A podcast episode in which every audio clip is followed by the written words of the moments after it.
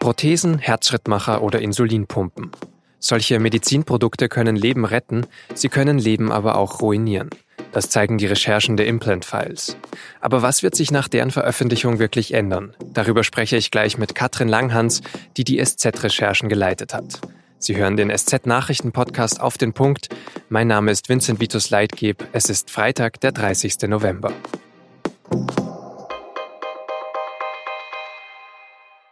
Es kann nicht sein, dass die Autoteile in Deutschland strenger kontrolliert werden als Hüftimplantate. Für die Gesundheit der Menschen brauchen wir dringend staatliche Kontrolle, das heißt eine europäische Behörde. So hat Katrin Göring-Eckardt, die Fraktionsvorsitzende der Grünen im Bundestag, auf die Implant-Files reagiert.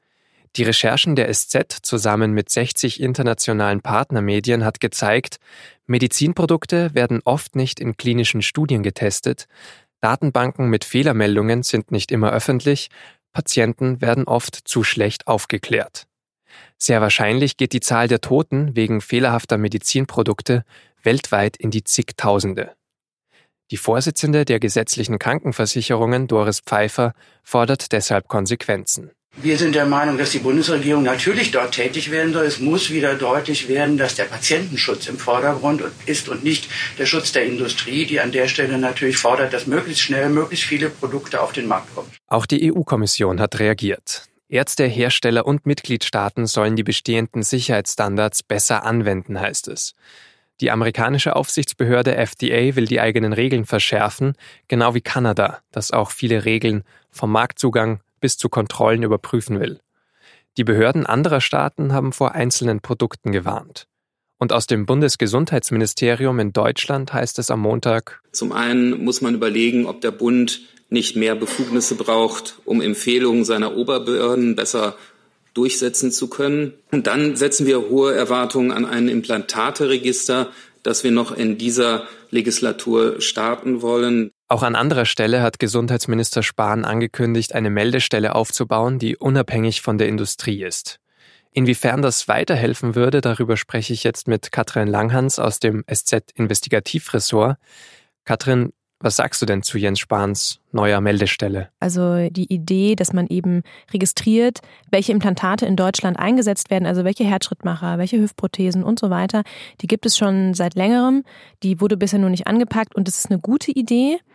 Es hängt aber total von der Umsetzung ab, die ja immer noch in den Sternen steht, äh, was es nachher bringt. Also wenn man ein funktionierendes Implantatregister hat, dann kann man tatsächlich auch auswerten, welche Prothese ist ähm, langfristig gut, welche Prothese ist nicht so gut. Und das sind ja eigentlich auch genau die Sachen, die ich als Patient wissen möchte. Das heißt, wenn ähm, die Politik das tatsächlich so angeht, wie sie es wieder einmal verspricht, dann wäre das tatsächlich ein guter erster Schritt. Also eine Datenbank, in der die Meldungen wirklich auch transparent aufgearbeitet werden für jeden. Genau, ein Implantatregister bringt natürlich nur dann was, wenn man es eben auch auswertet. Also wir haben in der Vergangenheit gesehen, es gab vor einigen Jahren ein Hüftmodell, wo es extrem viel Metallabrieb gab. Und dass es eben so war, dass der Metallabrieb viel zu hoch war und auch wirklich häufig zu hoch war, das hat man mitunter so rausgefunden, indem man eben die Registerdaten aus einem australischen Register ausgewertet hat. Das heißt, es gibt durchaus Fälle, wo Skandale eben auch aufgekocht sind und bekannt geworden sind durch Registerdaten. Da haben jetzt aber trotzdem einige Politiker darauf hingewiesen, es gäbe ja neue Verordnungen, die EU-weit gelten sollen, die dann ab 2020 dafür mehr Klarheit schaffen. Ist das dann tatsächlich so? Es ist tatsächlich so, dass es eben ab 2020 eine neue ähm, EU-Verordnung gibt. Die ist auch bereits in Kraft getreten, muss bis 2020 umgesetzt werden. Aber die Kernprobleme wurden da aus meiner Sicht eben nicht genug angegangen. Also man muss schon sagen, dass es eben zum ersten Mal auch verpflichtend alle fünf Jahre eine unangekündigte Kontrolle der Hersteller geben soll. Das zum Beispiel ist natürlich super und auch ein Vorteil.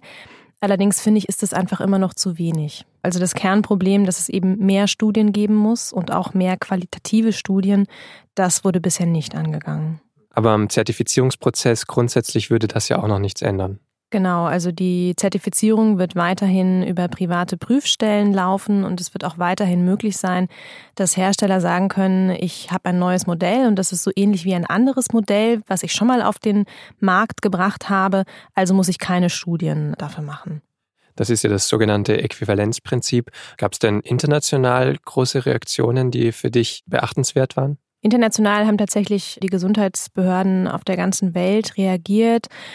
Allerdings leider auch wie bei uns erstmal mit großen Ankündigungen, ähm, wo man jetzt schauen muss, was dann tatsächlich konkret angepackt wird. Auch die EU-Kommission hat nochmal darauf hingewiesen, man muss wirklich schauen, dass Kontrollen streng sind und dass die geltenden Gesetze angewendet werden. Aber ich glaube, der Kern des Problems ist ja, dass die geltenden Gesetze eben nicht stark genug sind. Aber auch so eine europäische Behörde, wie es Katrin Göring-Eckardt gefordert hat, ist da jetzt auch noch nicht in Aussicht gestellt.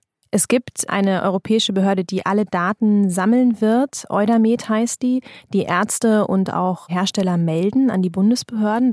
Allerdings ist es noch total unklar, ob Patienten in diese Datenbank überhaupt ähm, einsehen dürfen. Was war denn die überraschendste Reaktion auf eure Recherchen für dich? Ja, was ich sehr überraschend fand, war, wie gut die ähm, Industrie und auch die Behörden tatsächlich vorbereitet waren. Die wussten alle, da kommt ein großer Aufschlag. Man hat das auch schon gemerkt in den Tagen davor, sowohl äh, auf der Seite unserer Bonner Bundesbehörde BfArM als auch beim BVMed, also dem Industrieverband, wurden große Kampagnen gefahren, wo eben gesagt wurde, hier könnt ihr euch informieren über Medizinprodukte. Aber es kam irgendwie gar nicht so richtig ein Gegenwind. Und das hat mich schon überrascht auch oder hat uns auch bestätigt darin, dass das Thema ein wichtiges ist und dass wir da gute Arbeit geleistet haben. Und haben sich denn noch mehr Menschen mit ihren persönlichen Geschichten bei euch gemeldet? Wir haben tatsächlich einen extrem hohen Zuspruch bekommen. Also wir hatten vier Leute an einem Patiententelefon sitzen, zwei Tage lang. Da haben sich mehr als 100 Menschen an uns gewendet und oft eben auch mit so Fragen wie, ist mein Hüftmodell, ähm, was ich in der Hüfte trage, wirklich gut? Habt ihr da Daten? Oder eine Operation steht an, was kann ich denn jetzt eigentlich als nächstes tun? Also man hat gemerkt, da besteht wirklich eine wahnsinnig große Unsicherheit ähm, bei der Bevölkerung auch, weil es eben diese Möglichkeiten nicht gibt zu gucken, welches Hüftmodell ist gut, welches Hüftmodell ist schlecht. Und das muss der Staat eben anpacken und da kann eben sowas wie ein Implantateregister ein erster Schritt sein. Inwiefern könnt ihr den Leuten dann weiterhelfen, die sich da melden? Wir können natürlich darauf verweisen, dass sie sich beispielsweise, wenn eine OP ansteht, bei mindestens zwei, wenn nicht sogar besser drei Leuten informieren, dass sie den Arzt fragen, wie lange ist das Produkt schon auf dem Markt? Gibt es zu diesem Produkt Studien? Wie wurde das getestet? Aber letztendlich können wir den Leuten auch nur sagen, ihr müsst euch selbst informieren, weil es von den Behörden eben kaum Informationen gibt. Vielen Dank, Katrin Langhans.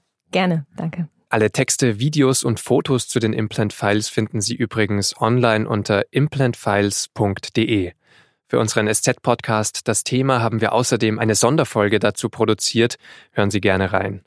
Und jetzt habe ich noch drei weitere Nachrichten, die an diesem Freitag wichtig sind. An diesem Freitag hat der G20-Gipfel in Buenos Aires, Argentinien, begonnen. Inhaltlich geht es um den Ukraine-Konflikt, den Klimaschutz und die Ölpreise. Besonders spannend ist für viele das Abendessen zwischen den Präsidenten der USA und Chinas. Donald Trump und Xi Jinping wollen dabei über den Handelskonflikt sprechen. Trump hat gedroht, die verhängten Zölle auf Waren im Wert von 200 Milliarden Dollar zu erhöhen, von 10 Prozent wie bisher auf 25. Weil die Digitalisierung immer mehr Berufe verändert, sollen sich deutsche Arbeitnehmer besser weiterbilden können. Der Bundestag hat dafür am Freitag ein Gesetz beschlossen. Darin steht, dass die Bundesagentur für Arbeit viel mehr Menschen fördern soll, damit sie noch während ihrer aktuellen Anstellung auf veränderte Aufgaben vorbereitet werden. Arbeitsminister Heil hat in der Debatte von Dachdeckern gesprochen, die zum Beispiel lernen könnten, mit Drohnen umzugehen. In Frankreich dürfen Eltern ihre Kinder nicht mehr schlagen. Donnerstagnacht hat die Nationalversammlung ein entsprechendes Gesetz beschlossen. Das sichert Kindern ein Recht auf eine gewaltfreie Erziehung zu. Strafen für schlagende Eltern gibt es aber auch mit dem neuen Gesetz nicht. Es soll helfen, in der Erziehung umzudenken. In der Bevölkerung ist das Gesetz heftig umstritten. Viele Menschen finden, dass der Staat damit ins Familienleben eingreift.